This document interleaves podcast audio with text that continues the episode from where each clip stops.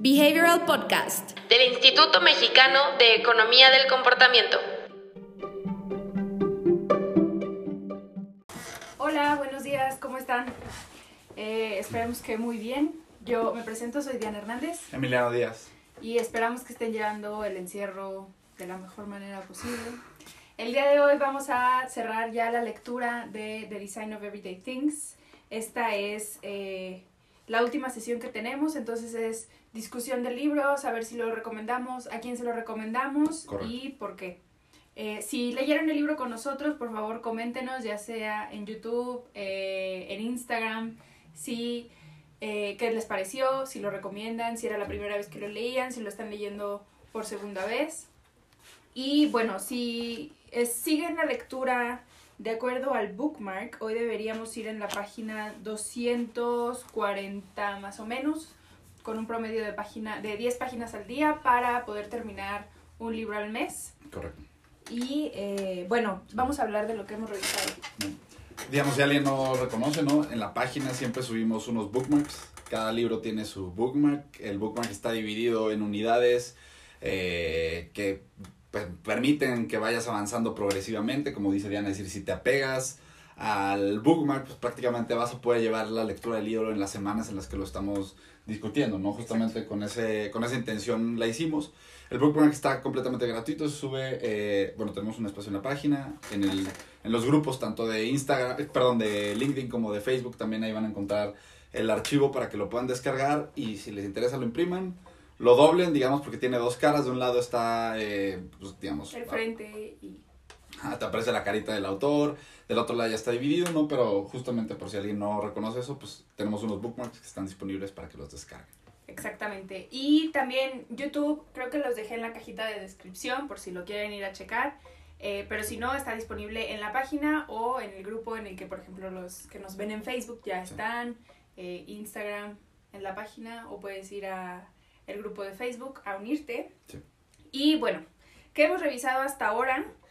La primera sesión hablamos sobre conceptos muy importantes que plantea Norman para la lectura y como para todo el entendimiento del libro, que son los signifiers y los affordances. Y bueno, ya más o menos estuvimos discutiendo qué es un signifier, qué es un affordance, con un ejemplo muy bonito, un ejemplo de una puerta. Eh, en la segunda semana abordamos cómo procesamos un diseño y cómo considerar estas herramientas de cómo el usuario final procesa un diseño nos puede ayudar Sí. a eh, dar a entender a nuestros usuarios qué, cómo, cuándo, dónde y para qué pueden usar nuestro producto, nuestro servicio o nuestra estrategia. Correcto. Eh, también recordemos que esta es una lectura que les habíamos comentado, aboga porque todo el mundo es un diseñador sin importar de qué sea, pero eh, somos todos diseñadores. Todos diseñamos nuestro contexto, todos diseñamos nuestras decisiones, todos diseñamos nuestra vida. Tenemos el poder algunos de, tener, de diseñar eh, alguna política, algún servicio, algún producto. Entonces eso también entra en el campo de diseño y debe ser tratado el diseño no como una disciplina aparte, sino como una herramienta a la que todos podemos tener acceso y Correcto. todos podemos eh, sacarle ventaja. Eh, en la tercera sesión, que fue la pasada, hablamos sobre las limitantes que podemos incluir a nuestros diseños para orientar al usuario sobre lo que puede o no puede hacer con nuestro diseño. Y justamente estuvimos hablando de la importancia de eh, las restricciones, justamente de la retroalimentación, de eh, la capacidad también de el usuario para descubrir para qué le puede servir nuestro diseño, por qué le sería útil y, y que sepa y que tenga esa claridad de cómo accionarlo y de qué esperar del diseño, ¿no? Sí, que con estos, digamos, tres capítulos cubrimos en buena medida lo que integra o lo que, más bien, no, no lo que integra, lo que comprende, ¿no? El lenguaje principal de Norman, ¿no? Es decir, dentro del campo de diseño, Norman es una persona que se ha distinguido mucho por, digamos, tener o abordar un campo del diseño que por muchos años fue no abordado, ¿no? Es decir, el diseño estaba para diseñar cosas físicas y listo, y Norman empezó a darse cuenta que, bueno, sí está para eso, ¿no? Pero al final del día ese producto físico va a tener una interacción con alguien y, y esa interacción con alguien es lo que absorbió, ¿no? Por muchos años el trabajo de Norman. Ahora, justamente estos tres sesiones o estos tres, digamos, eh, elementos progresivos que menciona Diana, pues habla de justo el lenguaje que él va introduciendo al diseño, ¿no? Signifiers, affordances se convirtieron en estandartes de quienes trabajan bajo la escuela, digamos, de Norman, ¿no? El tema de, de, de, utilizar, digamos, restricciones también dentro del diseño es una parte que se integra y que forma muy eh, digamos, es una parte muy central de toda la escuela a través de diseño de Donald Norman, ¿no? Que, pues al final del día, de cierta manera, Norman es la figura, quizás no la que inicia todo, ¿no? Pero es la figura más reconocida de este campo del diseño estratégico, realmente, ¿no? Y pues todos estos elementos construyen a lo que vamos a ver hoy, que realmente es el momento donde Norman toma los conceptos que revisa, toma todas estas ideas y prácticamente las pone en una mesa y te dice, a ver, tu labor aquí, como dice Diana, es ser diseñador, y ser un diseñador que va a ayudar a navegar a que la persona, ah, perdón, ayudar a que la persona navegue la complejidad, ¿no? Es decir, prácticamente de eso se trata este punto final, ¿no? Es decir, cómo puedes limitar los errores, cómo puedes ayudar a justamente que las personas entiendan, si se acuerdan, en algunos otros momentos hablamos de esto de los modelos mentales, ¿no? Es decir, desde esa parte, utilizando los signifiers y los affordances, puedes tú limitar los errores, de interacción que tenga la persona. Y de interacción no solamente piensen, porque si ahorita está muy común hablar de interacción con producto digital, ¿no? Entonces, interacción con UX, UI. Claro, es decir, es una parte importante. Sí, tiene que ver, pero no es... Pero es decir, cuando tú interactúas, Diana ha mencionado de una política pública, ¿no? Es decir, una política pública al final del día es un objeto, es decir, no es un objeto físico, pero es un diseño. Y ese diseño debería de considerar estos elementos de interacción con la persona, que no son una interacción física, es una interacción, digamos, incluso en el proceso de idear la intención de formar parte, de adoptar o no adoptar, de usar o no usar, ¿no? Pero es decir, el diseño se extiende hasta eso, ¿no? Creo que ya lo mencionamos en algún otro capítulo. Norman es un poquito... Em, lo que toma un poco, o las ideas de Norman tratan de extender las responsabilidades del diseñador, ¿no? Es decir, extienden la responsabilidad del diseñador del producto a todo lo que hay previo al la adopción del producto y todo lo que tiene que suceder para que la persona adopte ya ese producto, ¿no? Entonces, es decir, es, es, muy interesante y en este punto pues justo llegamos al punto de cierre donde resume Norman todas estas ideas, ¿no? Y bueno, otra idea muy fuerte de Norman, que es de la que vamos a hablar eh, el día de hoy, es que el diseño, el error humano para Donald Norman no existe.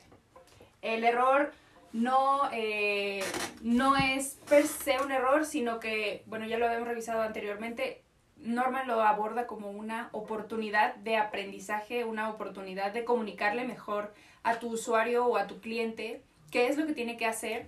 Y él dice que muchas veces no se trata de errores eh, humanos, sino es un mal diseño o una comunicación del diseño llevada de una mala forma hacia el, el usuario final o hacia la persona que va a interactuar eh, al final con ese diseño, ¿no? Sí, que es un poquito esta idea de navegar la complejidad, ¿no? Es decir, al final del día todo esto y, y, las herramientas que tienes tú como diseñador es saber, no solamente en términos funcionales, porque creo que aquí es donde se hace muy bien la división, ¿no? Es decir, tú como diseñador tienes el poder y tienes la capacidad de incidir en el valor del producto, en sus elementos funcionales, ¿no? Es decir, cómo va a funcionar este termo, cómo va a funcionar esta silla. Es decir, en la parte estratégica de definición del diseño puedo determinar que esta silla pues no suba y no baje, que esté, es decir, estas partes, ¿no? Sí.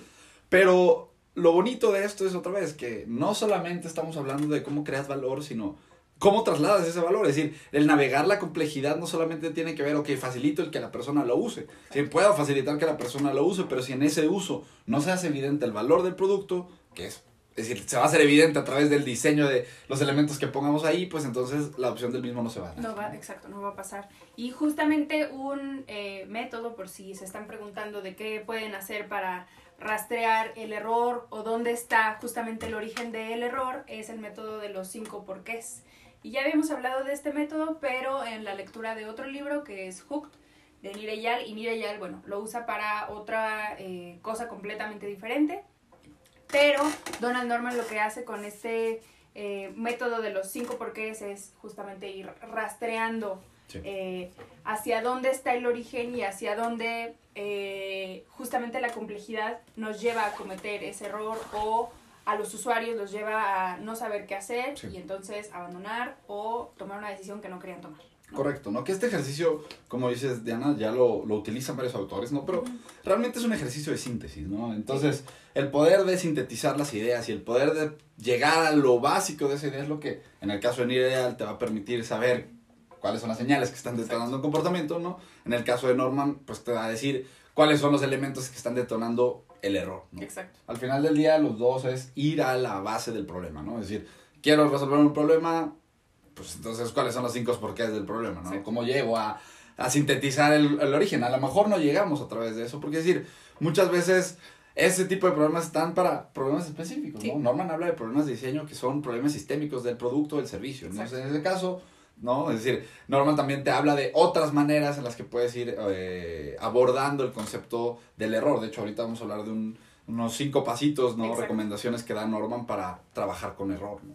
Exacto, y además, pues tenemos que considerar obviamente que los errores siempre pueden estar ahí, siempre pueden ocurrir, sin importar qué tan familiarizada esté la mayoría de nuestros usuarios con el producto que le estamos dando, justamente. Ahorita que estamos hablando del error, me, me gustaría nada más mencionar esto, Diana. Porque, es decir, el error está muy, muy asociado a algo malo, a un outcome negativo, Exacto. ¿no?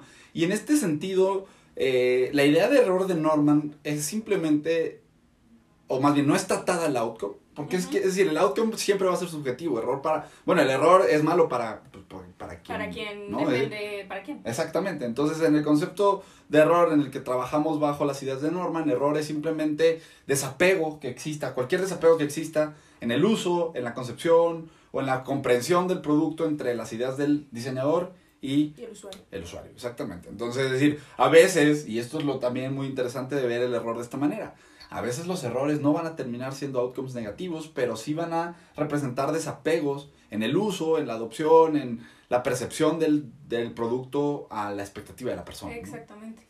Exacto, como dices justamente hacia la expectativa de la persona es hacia donde va este concepto mayormente del error y eh, bueno, también Norman aboga porque si siempre van a ocurrir los diseños, lo que tenemos que hacer o nuestro trabajo como diseñadores es eh, diseñar para que sean los eh, menores errores posibles o construir decisiones definitivas de forma que pase a activar ese sistema consciente de las personas. Recordemos que también Norman hace como una distinción entre eh, los sistemas que tiene una persona, que si se van como en piloto automático y no están tomando decisiones tan conscientes o tan analizadas, digamos, a profundidad, eh, entonces podemos eh, apelar a justamente cambios en el orden de las cosas. Por en este ejemplo de que está en la página 143, que sale en los archivos, de cuando estás editando un archivo, estás escribiendo y sin querer le das cerrar y te dice, ¿quieres guardar los cambios que hiciste en el documento? Sí o no. Y justamente el orden de las pestañas de sí o no,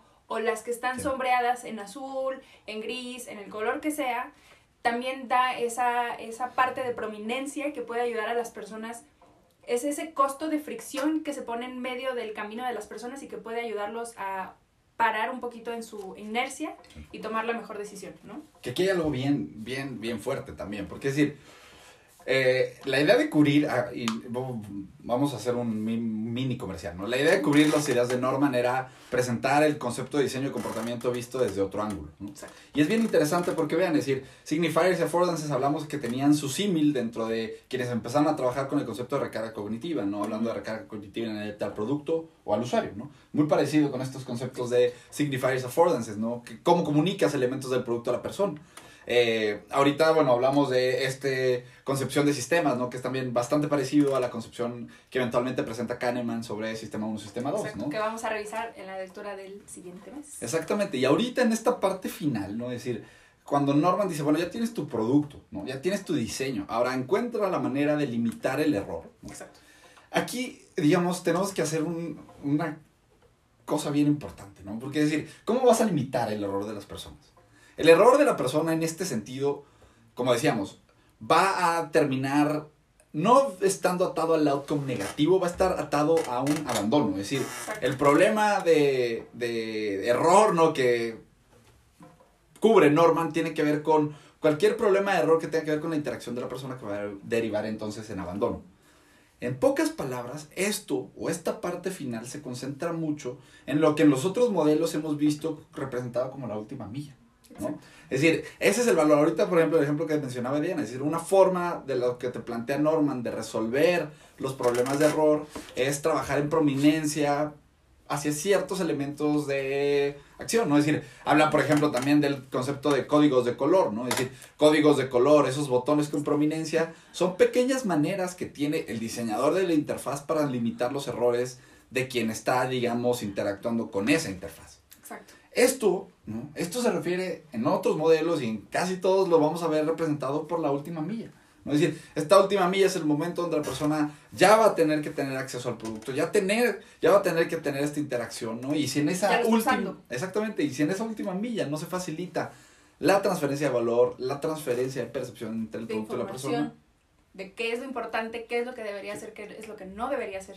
todo se va, ¿no? Entonces, creo que, que otra vez, eh, a mí me gusta mucho, eh, o me gustó mucho la idea de introducir el libro aquí, porque, es decir, es una forma donde vemos cómo al final del día trabajar con conocer el proceso de decisión de la persona e integrarlo al diseño de algo, ¿no? Se ha visto de, de distintas formas en distintos momentos de la historia, ¿no? Exacto. Pero al final del día todos llegamos a conceptos muy similares, es decir, todos entendemos que el proceso de decisión de las personas tiene que ver con el contexto y que en el momento en el que la persona empieza a interactuar con el contexto empieza a popularse, ¿no? Todos estos elementos que explican por qué las personas toman ciertas decisiones. Exacto.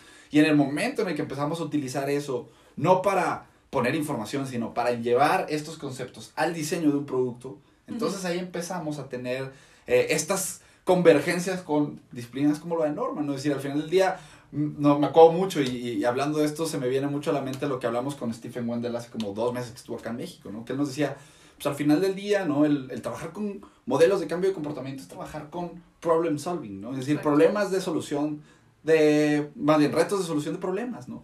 ¿Y por qué es que los modelos de cambio de comportamiento terminan convergiendo? De hecho, los invitamos, ¿no? Al ratito, a las 12 del día, tenemos un en vivo donde vamos a hablar de distintos modelos de cambio de comportamiento y ciertas similitudes que tienen con el que nosotros utilizamos para trabajar, ¿no? Pero es decir, al final del día todos los modelos terminan convergiendo. ¿Por qué? Porque están enfocados en resolver problemas utilizando lo que sabemos de el proceso de decisión de las personas, ¿no? Entonces, es decir, este approach que tiene Norman es muy ilustrativo porque no forma parte de uno de los modelos recientes de cambio de comportamiento, Ujú. pero los pasos, las recomendaciones, los enfoques de diseño que él tiene son completamente consistentes Exacto. con los modelos de cambio de comportamiento del día que de hoy, ¿no? vemos y que y las ideas en las que tratamos igual justamente y las que hemos estado abordando independientemente de si leemos Hooked, independientemente de si leemos Nudge, o sea, son ideas que pueden y son compatibles justamente con el diseño de muchas cosas abordado desde distintas Sí. eh, opiniones o desde distintas perspectivas o con distintos objetivos incluso que justamente si se juntan estas ideas sabemos que el diseño es un trabajo que nunca termina tampoco porque justamente no es nada más el diseño hacia hacer un producto bonito o tampoco hacia hacer un producto entendible y amigable con las personas, sino es todos esos momentos de interacción cotidiana que pasan, Sí. como justamente el ejemplo de eh, ya estás, ya compraste la computadora, ya, es, ya sabes cómo usar la computadora, ya sabes cómo escribir un documento, ya lo tienes, estás ya ahí,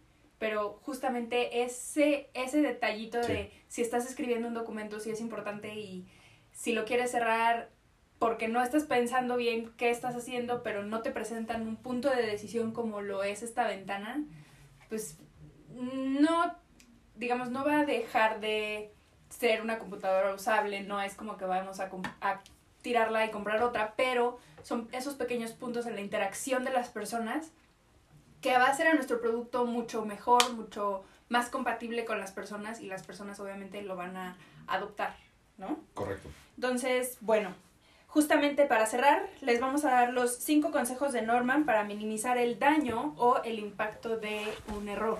Correcto. Y para eso vamos a traer el pizarrón. A ver, si quieres tú explícalo. Diana. Vale. El primero es, entiende las causas del error y diseña para minimizar esas mismas causas. Justamente lo que estábamos hablando hace ratito del método de los cinco porqués nos puede ayudar a llegar a la, a la raíz de ese error.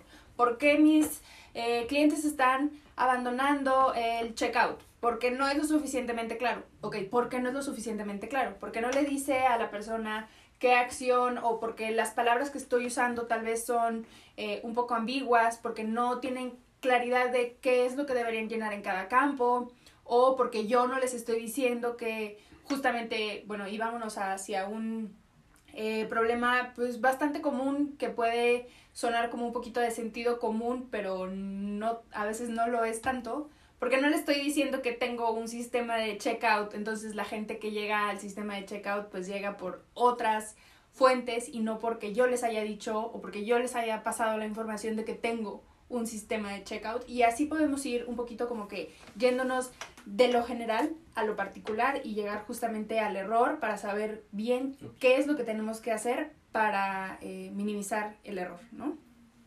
El segundo consejo es haz pruebas de sensibilidad. Pregúntate si la persona o si la acción pasa esta prueba de sentido común y justamente en esto entra un poquito las ideas de complejidad. Para unas personas puede ser complejo eh, el acercamiento inicial hacia un producto, hacia un servicio, hacia llenar un formulario, pero a algunas personas que ya lo están haciendo, que ya lo llevan haciendo, independientemente de qué tan difícil o qué tan fácil es, aunque se estén enfrentando al mismo formulario, no van a tener esta misma experiencia, no van a tener este mismo expertise, no van a tener estos mismos antecedentes de ya haber convivido con la plataforma, tal vez la persona que se lleva un poquito mejor, aunque sea difícil, pues ya habrá tenido oportunidad de familiarizarse con ella, entenderla, aunque sea difícil, pero una persona que está llegando y que es nueva hacia eh, el proceso, no la va a tener tan fácil, va a tener esos momentos de confusión y si tiene la opción justamente de abandonar e irse con una plataforma que le ofrezca un poquito más claridad o que tenga un lenguaje mucho más amigable, ahí es cuando corremos el riesgo de que la persona se vaya. Correcto. La tercera es, haz posible revertir una acción. Haz posible también eh, deshacer los errores o intenta que lo que no sea reversible apele a la conciencia de la persona haciéndolo difícil. Que es un poquito esto, va a eh, el ejemplo que estábamos viendo justamente de las, bueno, es que me gustó mucho porque siento que es muy claro, el de las ventanas, el de las pestañas y cómo podemos usar justamente herramientas que ya hemos revisado en otros en vivos como retroalimentación, como esto de prominencia que decíamos, como los defaults que revisábamos eh, durante la lectura de Notch, para hacer que las personas, si van a tomar una decisión definitiva, sepan justamente hacia dónde están yendo o hacia o qué es lo que están pidiendo. Y justamente eh, también podemos jugar con el orden en, la que, en el que se presentan las opciones. Justamente si eh, también veíamos hace mucho un ejemplo en eh, los Behavioral Insights de cuando quieres abandonar algo, entonces estás picando hacia, digamos, el, el icono de la derecha, ¿no? Entonces dices, sí, acepto, sí, sí, sí, y de repente ya cuando vas hacia tomar la decisión eh, final, ya de desinstalar lo que sea o algo así, el sí y el no cambian de orden. Mm. Entonces ya te aseguras un poquito de que la persona lo está leyendo, que de todas maneras, si la persona se quiere ir y si la persona quiere abandonar, no se lo estás poniendo difícil, solamente estás apelando a que sea una decisión tomada de forma consciente, de forma... Eh, no, en inercia, exacto. Eh, el cuarto es, haz fácil para las personas identificar posibles errores y haz fácil también la posibilidad de corregirlos.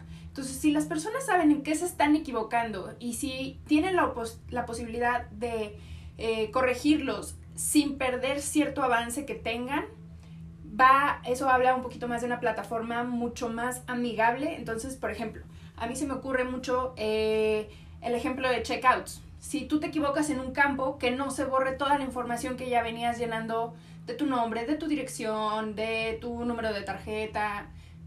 Haz posible que esos datos queden guardados para que las personas no tengan que pasar por ese proceso otra vez, pero no tomando en cuenta que, em, que así puedes tú tener los datos de la tarjeta de la persona, sino que teniendo en mente que estás haciendo tu checkout el más amigable, porque justamente muchas personas pueden subestimar el poder de hacer un checkout amigable, de poder hacer un checkout claro. Entonces, eso va a minimizar mucho más eh, las posibilidades que tengas que otra persona se vaya con otro eh, proveedor de servicios o de, de, producto que sea tu competencia, que le esté ofreciendo un sistema mucho más fácil de accionar. Correcto. Y el quinto y último no trates la acción como un error y ayuda a las personas a completar la acción.